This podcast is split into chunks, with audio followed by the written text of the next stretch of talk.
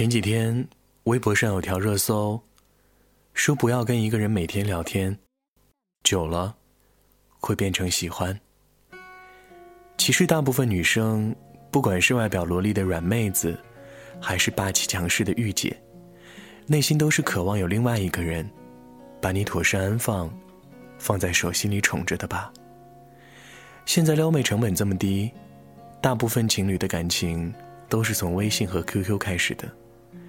每天不间断的早安、午安、晚安，吃喝拉撒事无巨细的跟你汇报，几句甜言蜜语下来，就撩得女生心花怒放，心里忍不住想：哎，他是不是喜欢我？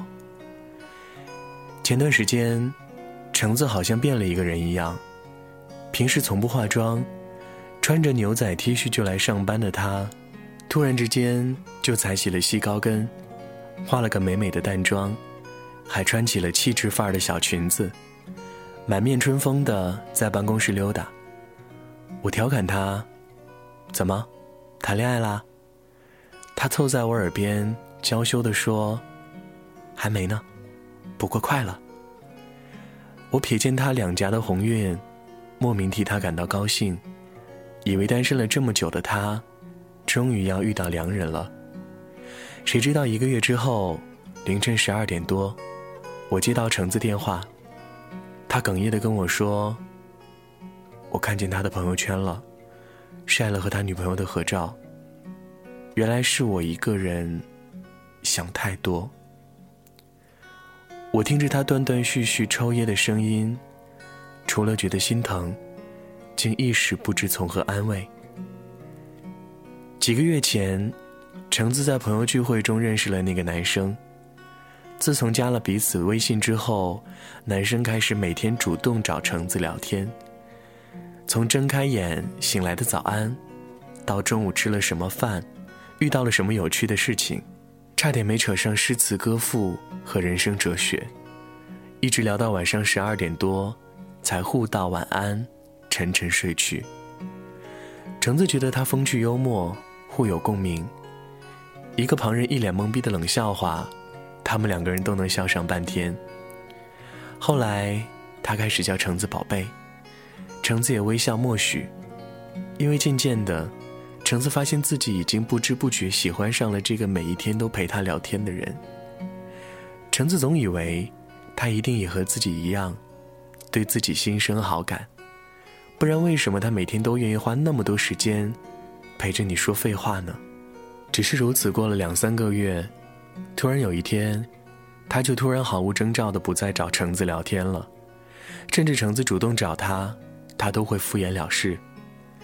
那几天里，橙子就跟失了神一样，以为是自己哪里做错了。